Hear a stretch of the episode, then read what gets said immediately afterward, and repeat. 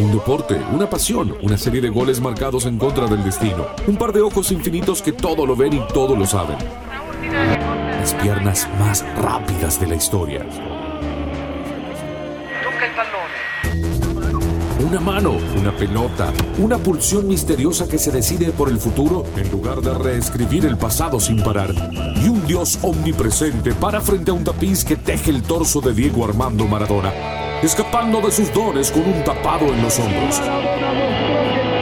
Es momento de vestir la camiseta de nuestro equipo preferido porque Octavio Gencarelli tiene cosas que decirnos.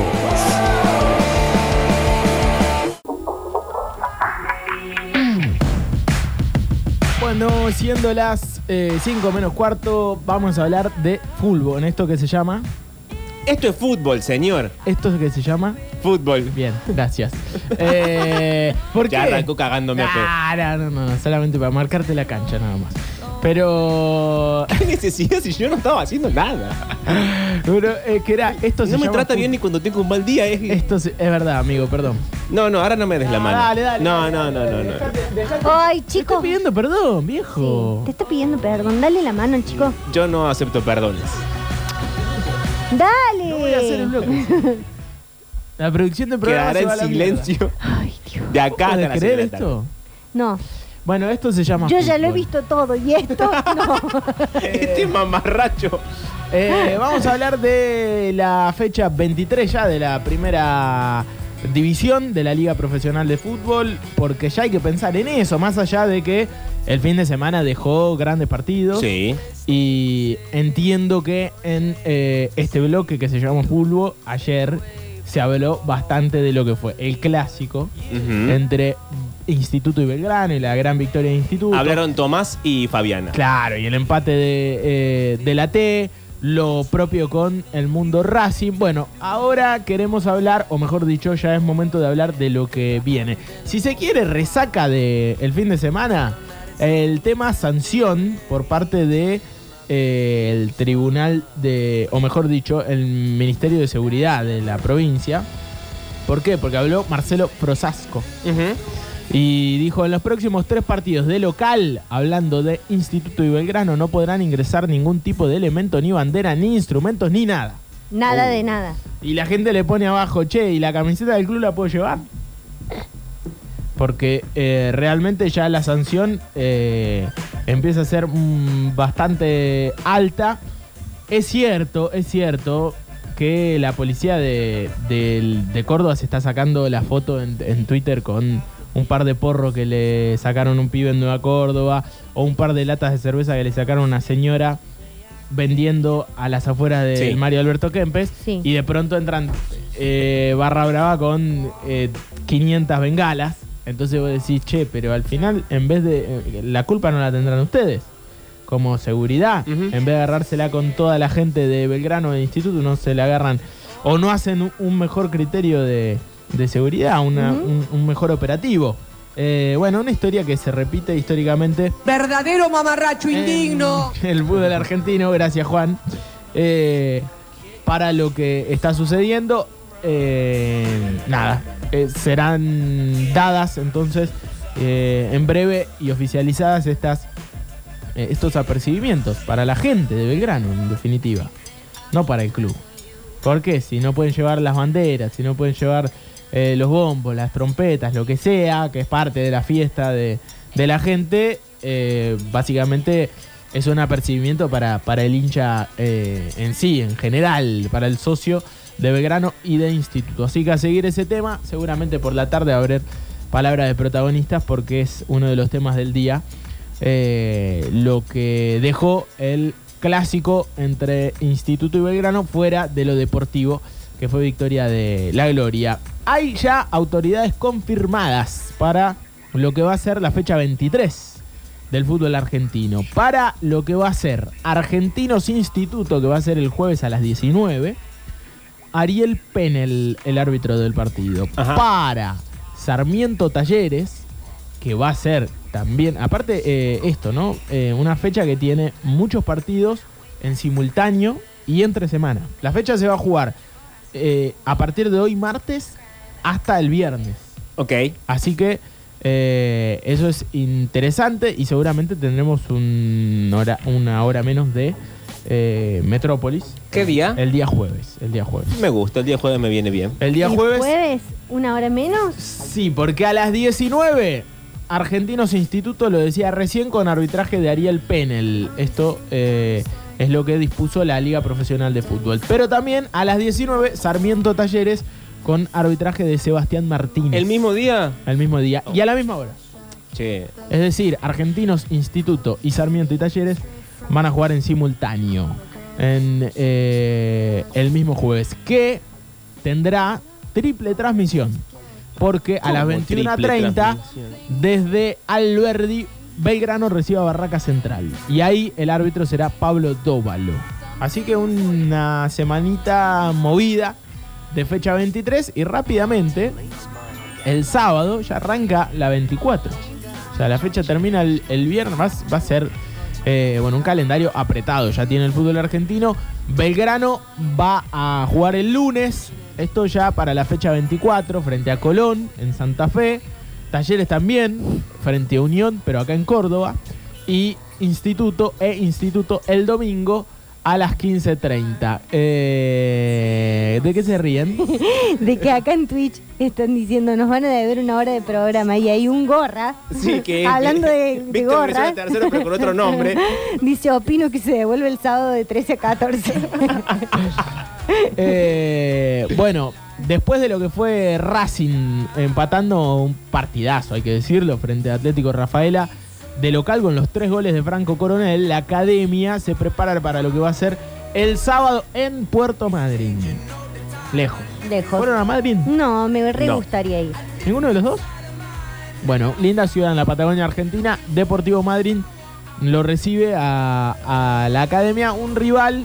Deportivo Madrid, hay que decirlo, que a Racing le recuerda un mal partido.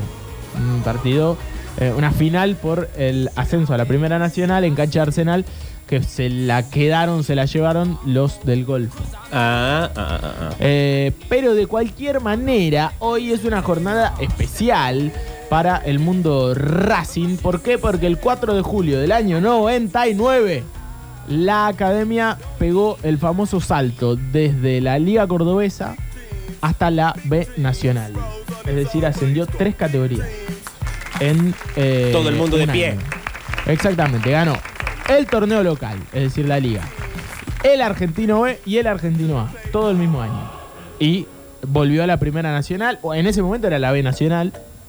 Eh, así que mm, un lindo recuerdo para el público y para el hincha de Racing, el famoso triple ascenso, 24 años ya de aquel suceso. Hoy Racing jugando nuevamente la segunda división. En este caso la primera nacional. ¿De qué se ríe Mariel Soria? Oh, pero es que es como la escuela esto. bueno, pero que yo estoy viendo y se están riendo. No, pero yo estoy serio. Yo te estoy escuchando con muchísima atención, pero en Twitch están jodiendo acá. Deja de distraerte. ¿Qué dicen? que, di- que Walter dice que a nosotros no nos gusta la idea de venir el sábado de 13 a 14. No. Sí. Y, y otro, el gorra, dice, no es decisión de ellos desde cuándo el cuerpo de empleados decide estas Eh. cosas. Aparte, el cuerpo de empleados. Y bueno, me hacen reír. Eh, bueno, más allá de eso, en materia de Fuchibol. No has eh, dicho ni una sola vez en la cadena del gol. En la cadena del gol, bueno, eh, triple transmisión. eh, vamos a tener, lo decíamos recién, para la fecha 23. Eh, ahora, en un par de horas, el jueves. Nos falta. Bien. nada. Pero más allá de la cadena Estamos a del gol. Marte, falta como un montón. Un par de horas. Pero un día Eh, pues, no cua- importa. 48. Un Claro. poquito más, 40, 50 horas. En 50 horas van a estar jugando. Y a vos 50 horas te parecen Menos un de par 50 de horas. horas. Menos de 50 horas. Bueno, una forma ¿sabes de cómo se decir, pasa? Pablo. Se pasa volando, Pablo. Qué peleador que estás hoy. Gracias, Mari. Bueno, Ah, ahora eh, soy yo el culpable. Con el Lo- chiquito que recién viene. el- el- Cuando miércoles- pelea está perfecto. Cuando yo no peleo, soy el peor compañero del mundo. Mañana miércoles Sí. a las 13 se va a estar sorteando lo que va a ser los octavos de final. Ah, pará, antes vamos a decir algo. Uy, ¿qué pasó? Que ah, decíamos que hoy arrancaba la, la fecha de la Liga Profesional de Fútbol, Lanús Vélez, a las 20. Ok. Es el único partido eh, del fútbol de primera edición. Bueno, un buen partido para eh, ver si uno tiene ganas a las 8 de la noche. El único del fútbol de primera para lo que va a ser el arranque de fecha. Pero, decía, mañana se va a hacer el sorteo de la eh, Copa Libertadores, de los octavos de final de la Copa Libertadores. Esto se sortea por bombos, es decir, los primeros de cada grupo y los segundos de cada grupo. ¿no? Ajá. Van a dos bombos distintos. Y después eh, se hace el famoso, Trae papel y lápiz. Sí. se hace el famoso sorteo por bolillas. Ah, Ajá. es Oh, bárbaro eso me eso. encanta. ¿Y están los niños cantores? Eh, deberían estar. Sí. Conmebol y debería Riverito. eh, contratar a los niños cantores. Pero no están los niños cantores. eh, en este caso están los, los eh, gordos de traje. Ah, bueno. Ah, bueno, no es tan atractivo. Cambiamos dicho los así. niños cantores por los gordos de traje. Sí. ¿Y tienen Que un son los bolillero muchachos de gigante como. Susana? Tiene un bolillero gigante. Oh, el tema eso me es gusta un eh, bolillero. la veracidad del sorteo. Que Ah. siempre, viste que siempre. Sí. Eh, ¿Ustedes que creen que, que los sorteos son amañados? ¿Creen que los sorteos son palabra de palabra arreglados? amañado. ¿O, o creen que, que ahí realmente hay azar? En el bolillero cuando estamos viendo a vivo, Y es. No, ahí es azar. Porque está la famosa. Salvo que la bola chupe a la que es más pesada y... No, no, la famosa, Ah. ¿sabes cómo es, Mari? La ¿Cómo es? famosa ¿Cómo bola es? caliente. El tipo Ah, mete la mano Me habían dicho algo así, pero. y hay una que está más caliente que la otra. sí, suele pasar.